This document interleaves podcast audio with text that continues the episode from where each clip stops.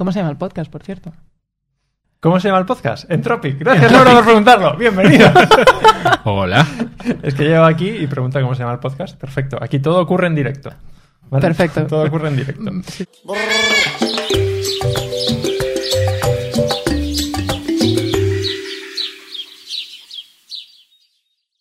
Hoy tenemos de nuevo a mi compañero José, Buenas tardes. 50% de Entropic Podcast, y a Laura Ruiz. Laura, cuéntanos qué haces, porque haces tantas cosas. Es es de estos perfiles raros, ¿no? Que, que no Sí. se sabe qué haces. Efectivamente. Porque haces muchas cosas y muy divertidas todas.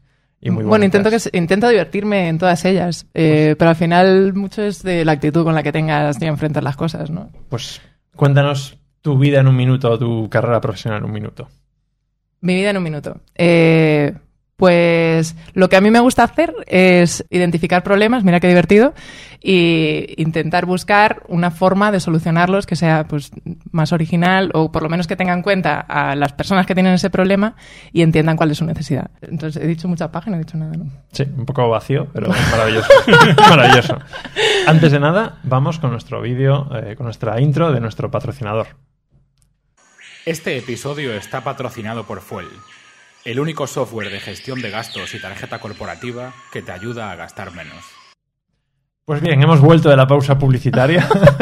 y aquí estamos. Realmente hemos cortado un trozo, esto hay que decirlo, ¿vale? Sí. Porque, porque sí, porque me, me- se me ha A mí me ha decepcionado profundamente. Yo pensaba que esto era muy Venimos- espontáneo y... Venimos a hablar de, de- de comunidades. Hablemos del mil- millennialismo.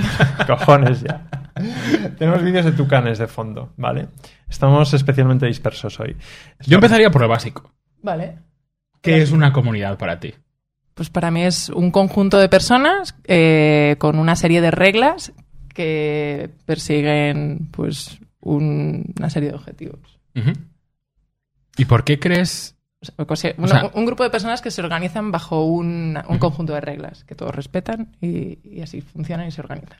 ¿Y por qué crees que hace 10 años, o menos de 10 años incluso, cinco, entre 5 y 10 años, nadie hablaba de comunidades? Bueno, la comunidad valenciana está la comunidad de... ¿no? O sea. La de vecinos, está la comunidad de vecinos. cada edificio tiene una.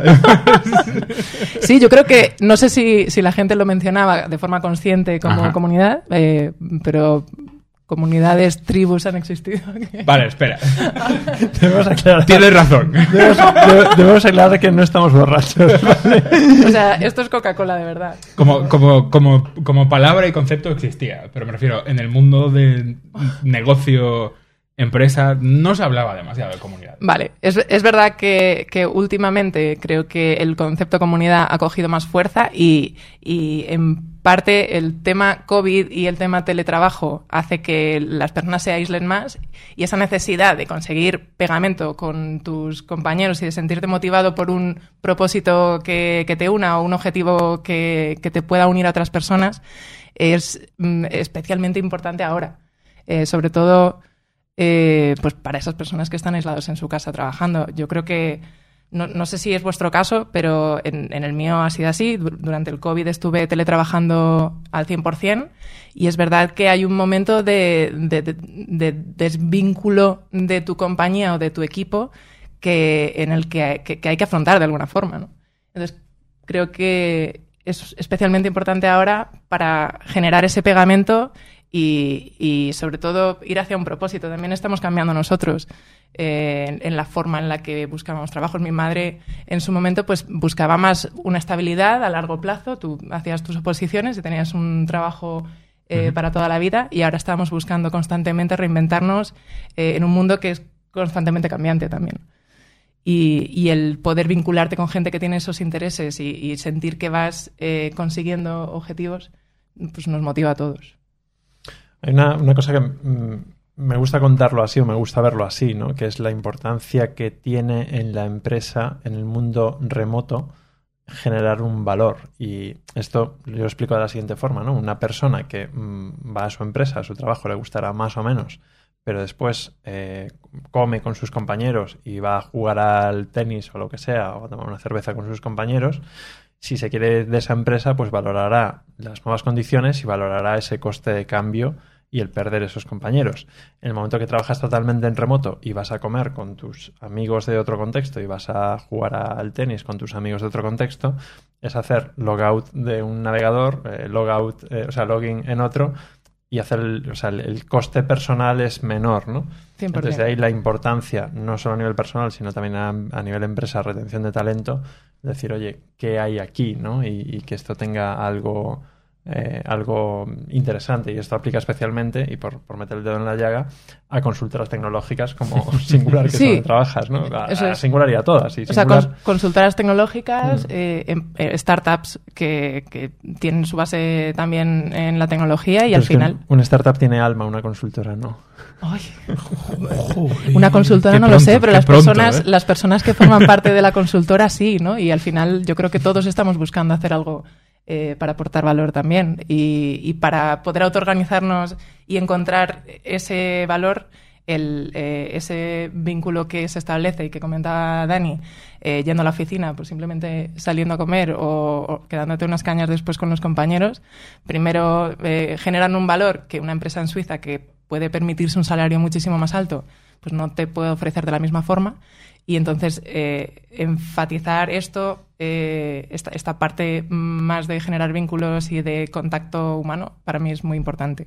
Y a través de generar comunidades pues, técnicas que sean una referencia y que te mantengan motivado y que te eh, acerquen a otras personas con tus mismas inquietudes, pues obviamente hace ayuda a retener el talento. Nos va a nos- es- yo- yo- voy a, voy a- voy a aclarar una cosa que creo que es importante.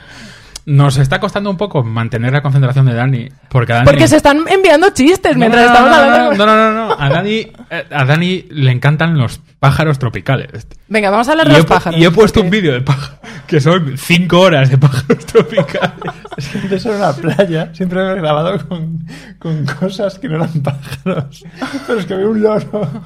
No quiere perderse. No, pero es que aparte, justo, justo me estaba comentando Dani que, que le costaba un poco emocionalmente contar este tema, pero, pero el tema de comunidades y los pájaros están muy vinculados también. En, en mi vida sí, pero ¿por qué?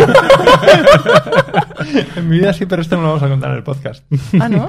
No. No, vale, pues. Yo no sé quién lleva la entrevista, así que. Qué, qué, qué bonito. O sea, podemos contar. Podemos contar que uno de mis intereses es el talento transespecie dentro de la empresa, que es cómo introducir pájaros para que hagan cosas eh, dentro de las empresas. Pero esto es un, un Borez Seijo que no viene a cuento. Laura, te, te traemos por tu, tu, tu talento. No, no, no estamos grabando para contar mis tonterías, ¿vale? Esta los puedo grabar en otro formato. Hay dos cosas que me interesa preguntarte. Voy a intentar ponerme serio y no mirar para atrás, porque si no, veo los vídeos de los pájaros y es que son preciosos, joder. Eh, la primera, singular. Dentro de que todas las consultoras. Yo, yo soy súper anti con consultoras, ¿vale? Soy un hater, es así, ni siquiera tengo motivos justificados. Cada uno tiene lo suyo, algún trauma tendré por ahí oculto eh, en la vida. Eh, no he trabajado para ninguna. Pero, pero ninguna De- empresa que no sea tuya. O sea, Bueno, tú que- lo que quieres es. Que no, no hablemos de mí, hablemos del milenialismo. Eh, Singular parece que mola, ¿vale? No sé si Vale. mola, porque no, nunca he hecho nada con ellos, pero parece que mola. ¿Por qué? ¿Qué cosas hacéis? Y creo que hay una parte ahí un poco de comunidad o buen rollismo, o, ¿no? Eh, yo creo que nuestros mensajes son, primero van las personas y luego ya eh, va la rentabilidad y eso es un, un mensaje que nos permite...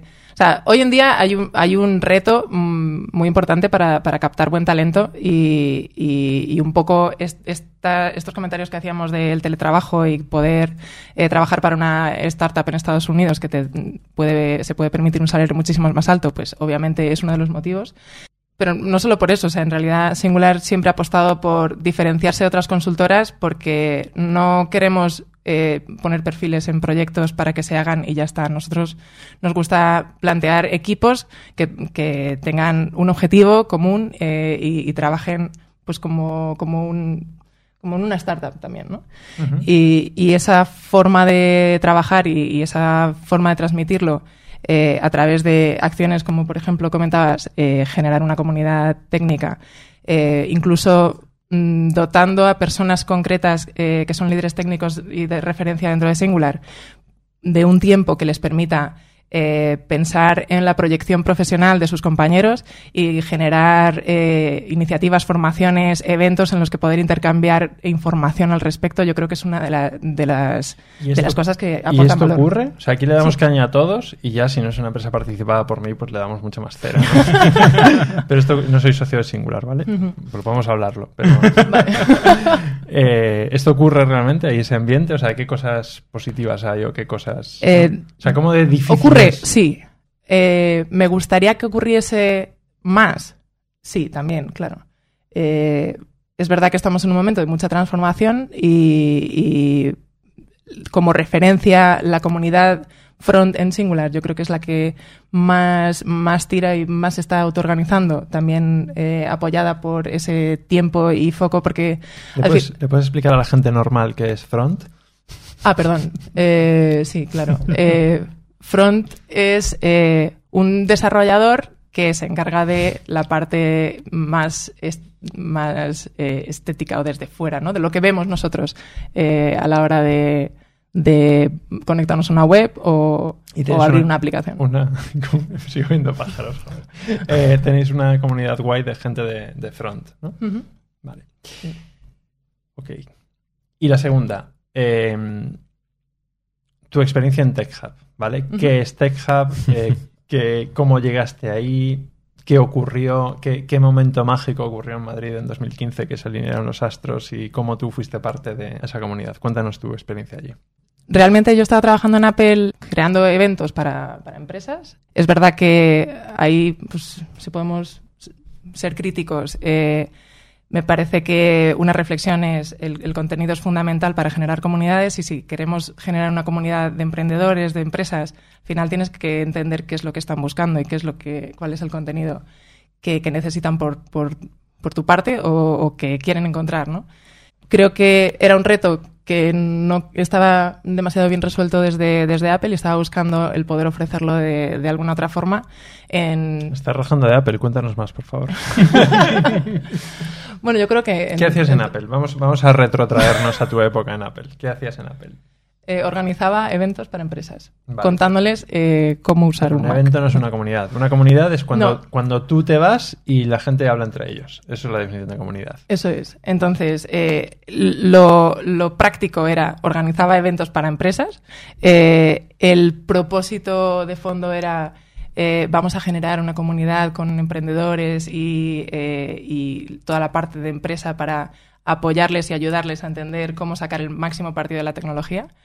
Eh, y, el paso que me parecía, o sea, a mí qué pasa, que me, encanta, eh, soy una persona muy social, eh, soy una persona que le encanta conectar a personas y soy una persona que, que si puedo echar un cable para apoyar ideas en personas que, que creen en ellas y, y que me lo transmiten de esa forma, pues soy muy feliz. Eh, entonces, hacerlo mm, desde una comunidad como TechHub, que básicamente eh, juntábamos a personas eh, que tenían un proyecto tecnológico y, les ayudábamos a conectarse entre ellas, organizando pues eventos, desayunos con inversores, eh, les ofrecíamos formaciones también, conectándoles con expertos, les ayudábamos a contar su proyecto y, y básicamente y de esa forma pues poníamos a, ge- eh, seleccionábamos a personas con ideas interesantes y, y les poníamos a hablar entre ellas y al final Y, y cachondeillo.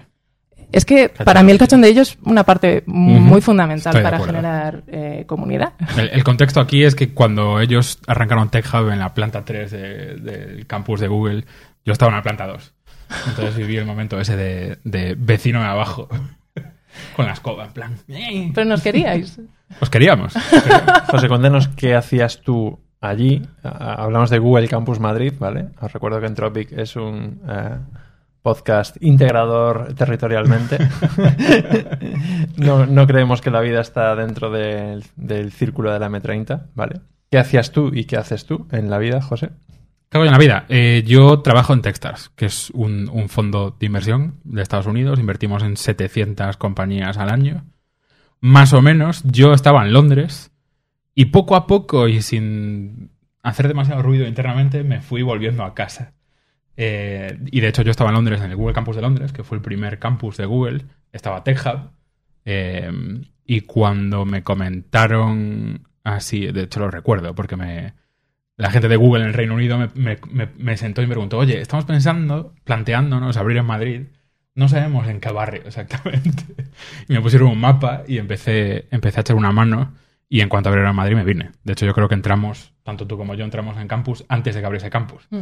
Eh, y sin más, estaba allí trabajando cuando, cuando se podía, porque, y esto es un debate que podríamos abrir y daría para 35 podcasts, eh, mm, yo cuando necesitaba trabajar mucho me quedaba en casa. y cuando necesitaba conectar con gente, que creo que pues se necesitan las dos cosas, es cuando sí que iba a campus. Y, y ahora que llevo como tres años trabajando desde casa, eh, echo de menos esa parte de, de cachondeillo, de conectar, de... Y eso lo hacíais muy, muy, muy, muy bien. Es verdad que es, es muy complicado encontrar ese equilibrio entre... ah, o sea, uno de los retos después de un año era yo quiero participar también de esto, de estas formaciones, de estos eventos, de, de estas conversaciones que se están generando eh, alrededor de una tecnología o lo que sea, eh, pero tengo que levantar mi, mi startup. Y, y estoy quemando el capital que tengo y cómo encuentro ese equilibrio, ¿no? Es, es, es también uno de los retos que, que se tienen en, en los coworking, co-livings, comunidades eh, tecnológicas. ¿Cuál es el correcto equilibrio entre vamos a disfrutar y vamos a hablar eh, de cosas que son interesantes a vamos a concretar en algo accionable que, que me permita que- o que me ayude en mi negocio, ¿no? O que me plantee una nueva idea y, pueda generar uno nuevo. O sea, cachondeito sí, pero también hay que producir, ¿no? Un Ujú. poco Hombre, por el- supuesto, el, claro. equilibrio. Yo, te- yo tengo una pregunta siguiendo con el tema TechHub, porque, y, y creo que está muy relacionado con comunidades. TechHub eh, dejó campus, o sea, cerró en campus, bueno, un cambio de estrategia ahí, en 2000 Dos años más tarde. sí fue- 2017. Sí, sí fue 2015. que el- 2017, sí. Seguro que la comunidad TechHub sigue viva. Sí, y, y de hecho es algo que me sorprende porque, porque pues al final cada uno ha tomado su camino y, y yo creo que eh, es una de las comunidades de las que más amigos eh, conservo y, y- seguimos manteniendo eh, pues quedadas puntuales y demás. No de la misma forma, obviamente, porque cada uno pues tiene su camino ahora, pero joder, han, han salido tan, tantas, tan- tantos proyectos de, ahí y tantas conexiones. eh, por ejemplo, eh, trabajando en TechHub, eh, cofundamos Aldo, yo y Héctor eh, Canciona. Y fue un proyecto pues que surgió de estar trabajando, pero estar pensando en cómo conectar a la gente a través de, un- de joder, cada vez tenemos más amigos, cada vez eh, mm, tenemos más conexiones, pero en cuánta profundidad, ¿no? ¿Cuán- ¿Cuánto, realmente estábamos parándonos a, a pensar qué queremos transmitir a alguien? O, o- o cuánto amo a los loros. Ese pájaro es buenísimo. Perdón. Y- Te voy a interrumpir no solo por eso. Ese es un tema tan bueno que vamos a hacer otro capítulo sobre, sobre comunidades que vayan más allá del momento emprendimiento, del momento empresa. Pero antes de eso, eh, aprovecho, os estoy cambiando el guion sobre la marcha y no lo vamos a cortar y lo estaba haciendo como disimulado y lo hubiese hecho Sí, sí. disimulado, pero Los, pájaros es un- una forma de cambiar de O sea, conversación no, ideal. pájaro es cierto, es que era alucinante aquel. Espera, espera, ¿has dicho lo vamos a cortar o no? No, no, no lo vamos a cortar, Bien, claro que no. bien. Claro que no. O sea, es, es la es- actitud. es- es mi gracejo de poder reorganizar la entrevista en dos vídeos separados, ¿vale? De dos temas separados y que parezca que ellos sin darse cuenta os iba a llevar por ahí. Porque realmente lo que he pensado es cómo nace Techstars, de dónde nace Techstars y qué es Startup Weekend. Porque hay una parte de, de microcomunidad que me parece eh, tremenda, ¿vale? Y por cierto, hablando de Techstars, no he hecho publi de Y Combinator, que tengo aquí el logo.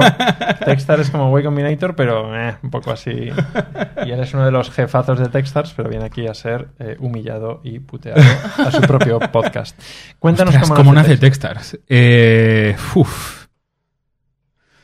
Voy a intentar hacer la versión corta. Eh, dos personas que llevaban cofundadas, creo que cinco, cinco startups y vendidas la mayor parte de ellas.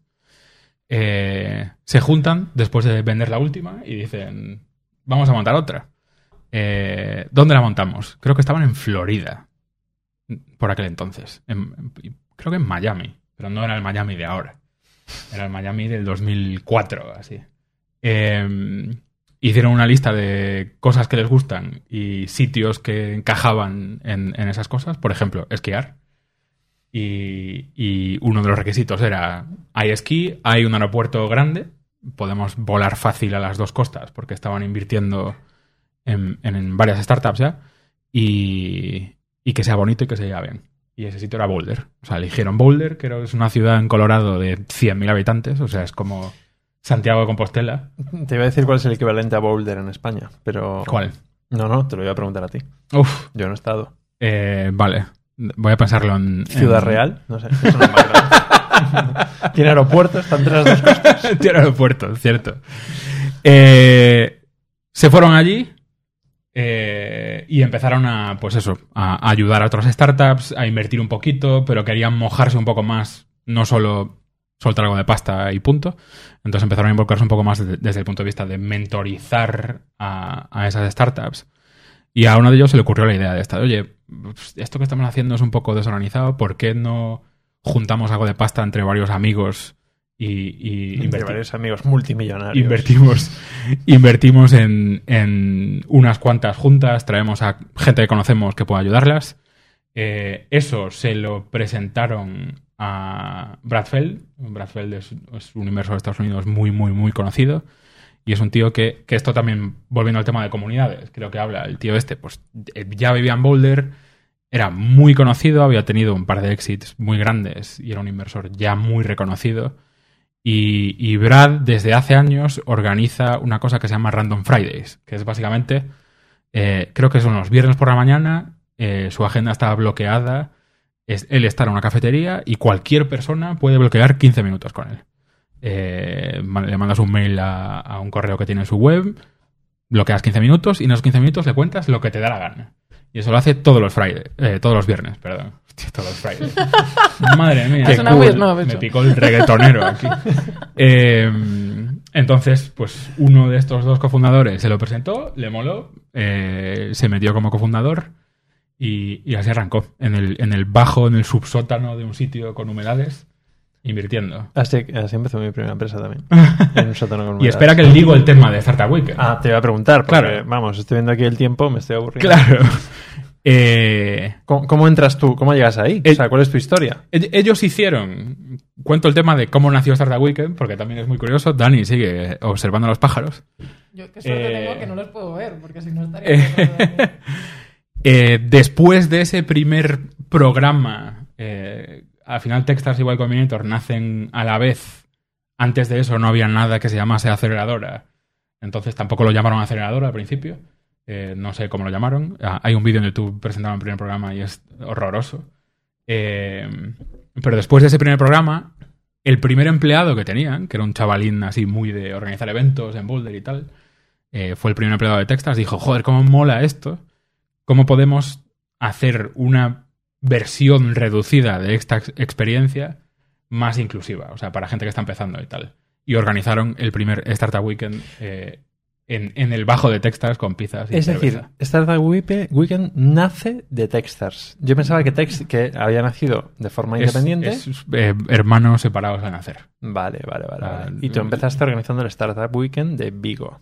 Yo elegí una carrera que no me gustaba, me aburría mucho, empecé a hacer el imbécil con varios amigos, uno de ellos estudiaba informática, yo hice industriales, Eh, intentamos montar varias cosas que no salió ninguna bien, pero, pero eso, o sea, 2007 era esto. Yo empecé a curiosear un poquito más por, por internet, encontré Iniciador, ¿os acordáis de Iniciador? Eh, fundado por un compi tuyo. Eh, y, y vi que había uno en Vigo, yo soy de Vigo. Fui. No sé, no me acuerdo ni quién, ni quién estaba dando la charla, pero bueno, lo organizaban dos gallegos, Marian Cinar, que ahora está en Google, y David Pombar, que está en Backlink. Eh, y preguntaron, este es el primero que hacemos aquí, ¿alguien quiere hacerlo la siguiente? Y yo tenía 20 años o los que tuviese y levanté la mano. Y dije, venga, hago el siguiente. Una cosa lleva a la otra y en 2012, creo que fue, no, 2010, eh, el mismo equipo de iniciadores estamos planteándonos qué más hacer. Encontramos Startup Weekend, lo organizamos en Galicia. Eh, y en 2013, como ya era parte de la comunidad esa, volviendo a lo de antes, de, de Startup Weekend, eh, para quien, para la gente normal, es eh, irse un fin de semana, mm, te calientas mucho y dices, ah, vamos a montar una empresa, entonces haces un prototipo de empresa, ¿no? Es como ese, ese proyecto que mm, está muy bien si nunca has hecho nada porque tiene el valor de sentirte capaz de hacerlo y hacer el prototipo. Luego el proyecto a veces pues funciona o no funciona, ¿no? Pero Sí. No, y nuestro, y- y objetivo tampoco es que la gente monte, es crear un espacio seguro de experimentar. ¿Qué pasa? Que, pues que el año pasado cinco proyectos que, que salieron de Startup Weekend llegaron a un billón plus de valoración. O sea que al final, un fin de semana, lo tonto, lo tonto, lo tonto, pues puede acabar en algo, en algo grande también. Mm. Entonces, por resumir, yo me uní al equipo en 2012, me fui a Londres y así es como acabé en Madrid conociendo a ella. Y en 2015, Techstars compra Startup Weekend. O sea, Startup Weekend nació, lo fundó el primer empleado de Techstars, pero lo fundó por separado. Eh, y en 2015 nos, nos compran precisamente para eso. O sea, teníamos... Y, y era una comunidad, es decir, ¿eran comunidades casuales o había una comunidad recurrente en cada ciudad? Em, una mezcla. Al final es un, es un y, y toda comunidad, todo miembro tiene un ciclo de vida. Eh, la cuestión es cómo, cómo aumentar ese ciclo de vida, como en, como en todo, ¿no? Es CAC, CAC Lifetime Value. Entonces, eh, Startup Weekend lo organizan voluntarios eh, por todo el mundo.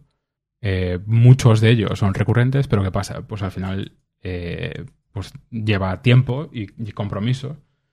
Y lo que sí que vemos es que mucha gente empieza a organizar Startup Weekend, eh, digamos, pronto en su carrera o en un punto intermedio y pues van creciendo en su carrera, van montando proyectos, se van cada, cada vez están más ocupados y dejan de hacer Startup Weekend, que al final es un tema que yo con mi equipo interno trato mucho de, joder, para mí alguien de la comunidad no saben que esté activamente haciendo cosas. Deberíamos en pensar en formas de extender, pues lo mismo que hablábamos antes de, vale, Tech Hub cierra, pero la comunidad al final sigue estando detrás. Eh, ¿Cómo podemos seguir dando, dando apoyo, dando apoyo a eso? Un gran problema en las comunidades es esa renovación, ¿no? De alguien con potencial y tiempo libre lidera una comunidad, alguien con potencial acaba no teniendo tiempo libre por naturaleza, quien vuelve a tomar el relevo de esa comunidad. ¿no? Totalmente. O sea, al final el voluntarismo mm, es muy positivo hasta que, como dices, Dani, pues llegas bien por falta de tiempo o porque al final priorizas eh, tu tiempo para, para cosas que, que sientas más productivas o, que te gusten más o lo, o lo que sea, ¿no? Pero es verdad que desde mi punto de vista eh, en toda comunidad tiene que haber por lo menos un perfil remunerado eh, con un objetivo claro que es eh, generar valor a través de los hackatones, los eventos, las, conversaciones que, que correspondan o incluso las dinámicas de grupo team building que correspondan. Eh, pero si, ese perfil no está contratado con un tiempo y foco en, ese rol, eh, es muy complicado generarlo de una forma sostenible. Y para mí es, es, es, un perfil muy importante y yo creo que es un perfil que, que tendría sentido dentro de cada empresa eh, es- y cada vez más. Eh, por, por esto que comentábamos, ¿no? El, el volver a generar ese pegamento con, con tus compañeros y añadir un valor más allá del económico que les haga estar disfrutando del tiempo que están trabajando. Eh, es un reto, pero, pero es algo en lo que, que- que creo que desde la empresa podemos aportar. Y al final es un tema, un- una profesión, si se quiere llamar profesión, que yo creo que sí que es una profesión, que en los últimos... O sea, al final la pandemia fue un acelerador de una tendencia eh, que, que ya estaba ahí, me río porque Dani sigue, sigue con los pájaros. Eh, son bonitos, son bonitos, Es más, yo ya paso a vosotros. son bonitos. Eh, Me voy. pues eso, que la pandemia lo ha acelerado, pero en los últimos, yo diría, cinco años, tal vez, se ha hiperprofesionalizado muchísimo. Muchísimo. Ya no solo. Nosotros, evidentemente, medimos mucho. O sea, Techstars lleva con un equipo de. Yo, el departamento que llevo es el de comunidad. Tenemos un equipo de 30 y algo personas full time en esto. eh, porque sí que creemos que es una, una propuesta de valor. Startup Weekend es parte de lo que hacemos, pero bueno, eh, hacemos muchas cosas más. Y el nivel de sofisticación. Y, una forma de medir esto es ver la cantidad de pasta de fondos que se va a, en los últimos dos, tres años, a herramientas SaaS de comunidad, de gestión de comunidades. Que si los Discord, los eh, Slacks, bueno, hay, hay 1500, eh, Hopping, lo que ha crecido Hopping y tal. Entonces, eh, cada vez está más profesionalizado. Yo creo que un punto que tratabas tú antes y, y con el que empezamos la, la conversación es, creo que la evolución de esto ha sido que muchas empresas han visto que han pasado de crear audiencias. Y Dani, de esto controlas tú más, así que eh, encantado de que me interrumpas. Yo experto en pájaros, ¿no? Muchas empresas se han dado cuenta de que, de que lo de crear audiencias mm, ya hay- tal vez el ciclo ese está un poco quemado y lo que tienen que crear son comunidades. Eso por un lado. Dani está en desacuerdo, pero bueno, no Es todas que las empresas. eso, eso ha ocurrido y, y ya estamos en la fase de volver de vuelta de, ah, no, que esto de la comunidad es muy difícil, vamos a Claro. limitarnos Claro, sí. a crear audiencias y dejarnos de pajas mentales, ¿no? Sí, difícil es. Depende de- del objetivo que tengas, ¿no? Claro. Y de lo que estés queriendo generar y si lo que quieres. Claro, lo que pasa es que si eres una empresa de medios, o sea, Ya. uf, uf, bueno, Ya. bueno, no, no me meto, no me, me callo, me callo. Sigo, con mis, sigo con mis pájaros. Y, y- y en paralelo a eso, un tema que tocabas tú desde el principio son las comunidades también internas de empleados. Que eso tampoco se ve demasiado. Nosotros sí que hacemos cositas eh, desde ese ángulo de. Bueno, al final tenemos empleados en todo el mundo. Tenemos una comunidad de gente que hay que tratar como comunidad y usar herramientas de comunidad, analíticas de comunidad. eh, y creo que será el siguiente punto ese. Eh, pero al final es eso. O sea, nada.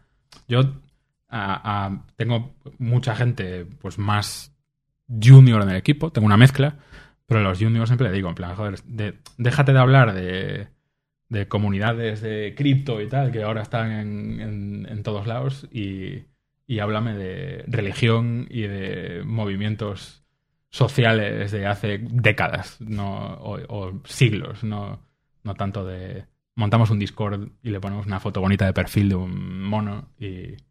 Perdón, de un pájaro. Va a salir un, un NFT de aquí. Has hablado de sectas, eso es maravilloso para el siguiente vídeo, porque si, si pensabais que este se nos ha ido un poco de las manos, este es el serio, ¿vale? Eh, voy a terminar con una cosa que, que creo que es una de mis reflexiones en la vida, esto de cuando en verano desconectas unos días. Al final lo piensas desde el punto de vista profesional y hay, hay tres, en el emprendimiento al menos hay tres eh, requisitos o tres caminos o tres cosas que necesitas, ¿no? Uno es capital, otro es eh, conocimiento y otro es contactos barra comunidades. Y al final el capital y el conocimiento están ahí. Entonces, el conocimiento en YouTube y en libros y en... y El en conocimiento personas en el podcast de Entropic. y en el podcast de Entropic especialmente y en otros podcasts más todavía. Eh, el capital, pues hay un montón de fondos de inversión dispuestos a invertir en, en proyectos, pero esa parte de, de contactos y, com- y comunidad es la más relevante. Al final es la, la única que merece la pena potenciar, ¿no? O, la, o, la, o el, el reto final. Y eso es como siempre mi, mi, mi reflexión, ¿no? De las otras dos llegan.